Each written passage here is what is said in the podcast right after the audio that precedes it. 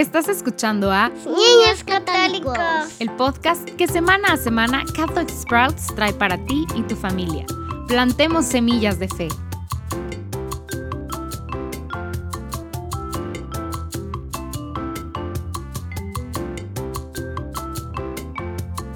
Bienvenido de nuevo a Niños Católicos. Durante las próximas 26 semanas emprenderemos un viaje muy divertido. Vamos a repasar el abecedario de la fe católica. Tenemos disponible para ustedes una página para colorear para que nos acompañen mientras escuchan. Así que ve a catholicsprouts.com barra diagonal niños católicos o puedes consultar en las notas de este episodio del podcast para ver el enlace directo. Así que si no tienen una página eh, para colorear lista, pausen este audio y vayan ahorita mismo a descargarlo e imprimirlo. Hoy comenzamos con la letra A, la A de altar. Como me imagino que ya has notado, en toda la Iglesia Católica, incluso en la que tú asistes, hay una mesa al frente durante toda la misa y nos paramos de frente a esa mesa. Hmm, ¿Alguna vez te has puesto a pensar en qué? Pues es algo gracioso que haya una mesa ahí arriba. Ahora piensa en otro tipo de eventos diferentes a los que has asistido, como un partido de fútbol o un concierto o el cine. Todos estamos de pie o sentados mirando algo al frente. Pero lo que tenemos al frente en la iglesia no es una mesa. Si no es una mesa, pues entonces, ¿qué es? Bueno, como ya lo mencionamos, la mesa se llama altar. Ahora, hay muchas razones hermosas por las que tenemos un altar al frente de nuestra iglesia, y vamos a hablar de dos de ellas. La primera razón se remonta al comienzo de la Biblia en el Antiguo Testamento, poco después de que Dios creó a los seres humanos. Hubo un gran problema. Había pecado. Adán y Eva desobedecieron a Dios pecaron en el jardín y desde entonces el pecado ha estado en el mundo. Y Dios ha estado tratando de ayudarnos a regresar a Él.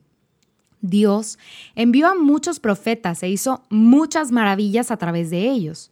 Y una de las cosas que instruyó a sus seguidores, a las personas a las que le obedecían, fue que ofrecieran sacrificios.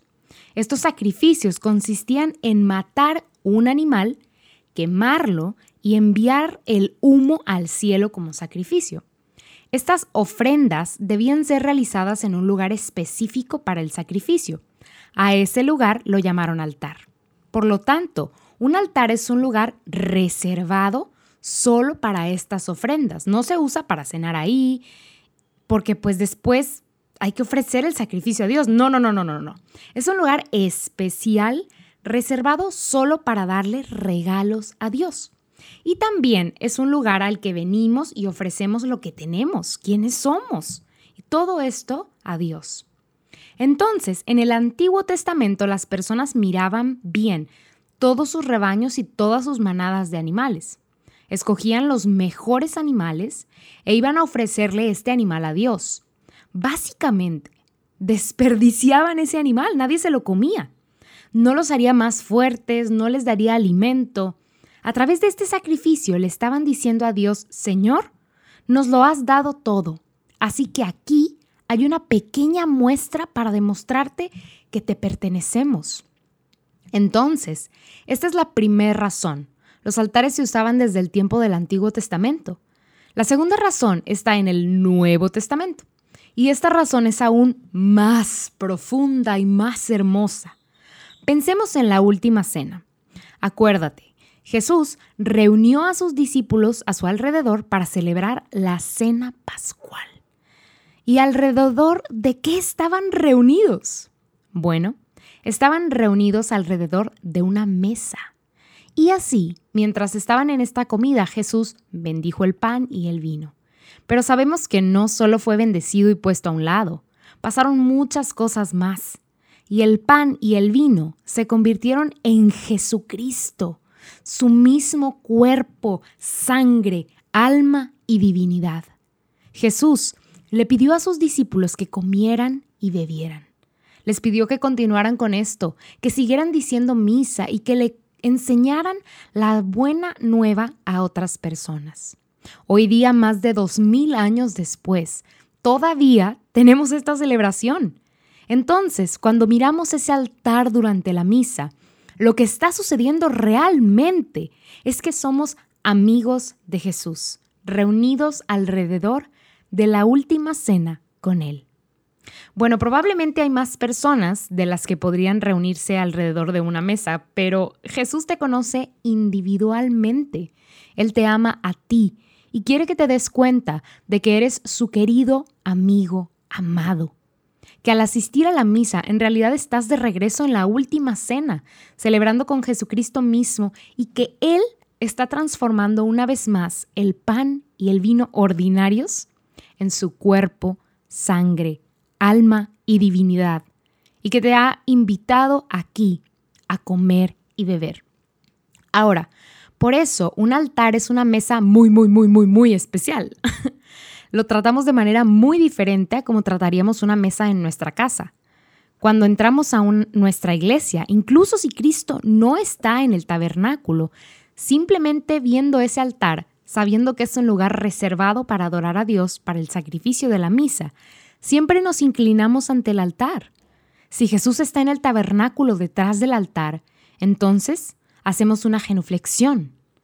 Ya que sabes todo esto sobre el altar, también es bueno que sepas que hace años, allá por el comienzo de la iglesia, todos los altares estaban hechos de piedra, probablemente porque era el material más fácil y disponible, pero hoy en día podemos hacer un altar con cualquier material que deseemos. Piensa en tu iglesia, ¿de qué material está hecho el altar? Puede ser que de madera, de piedra, de yeso, cualquier otra cosa. Pregúntale a tu sacerdote o míralo muy muy bien la próxima vez que estés en la iglesia. Sin embargo, en todo altar hay una piedra.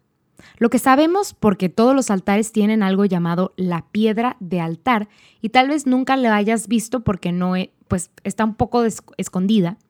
Debajo del mantel que es la tela grande que cubre el altar, si lo quitas, notarás que en medio hay un gran cuadrado de piedra cortada, una especie de cubo grande como una caja. Y ahí dentro cabe una gran piedra cuadrada del tamaño de un libro grande. Esta piedra está puesta ahí y suele tener grabadas cuatro cruces. Estas cruces son para recordarnos los altares originales, que estaban todos hechos de piedra. Pero la parte realmente genial, que te garantizo que probablemente nunca verás y que tal vez no sabías, es que debajo, en el lado inferior de esta gran piedra del altar, hay otro pequeño cubo cortado, otra cajita, casi como si pudieras esconder algo ahí. Y adivina qué. Eso es exactamente lo que hacemos en la parte inferior de esta piedra del altar. En esta ranura cortada, ahí están escondidas al menos una, tal vez dos reliquias. ¿Puedes creerlo? En cada altar hay una piedra y cada piedra tiene una o dos más reliquias. Ahora, puede que te estés preguntando, ¿qué es una reliquia? Una reliquia es un objeto que un santo poseía o que tocó. Y la mayoría de las veces la verdad es que puede ser una parte de su cuerpo, tal vez una parte de su cabello, tal vez un pedacito de hueso la reliquia que ha sido conservada y se coloca dentro del altar para que cuando celebremos la misa tengamos una conexión especial con los santos en el cielo. Sabemos que los ángeles y los santos están en el cielo celebrando misa con nosotros, así que espero que hayas aprendido algo en esta primera letra del alfabeto mientras revisamos el abecedario del catolicismo. Bueno niños, ha sido todo por hoy. Aquí los espero la próxima semana para aprender sobre la siguiente letra la B de bautismo. Ya fue todo por hoy familias. La próxima semana seguiremos conociendo más del credo, por lo cual te esperamos aquí mismo en Niños Católicos, el podcast en español de Catholic Sprouts. Puedes bajar las hojas para colorear y otros recursos en español para acompañar lo que estamos viendo semana a semana en el enlace que aparece abajo. Aprovecha lo que hoy vimos para crecer en tu fe esta semana.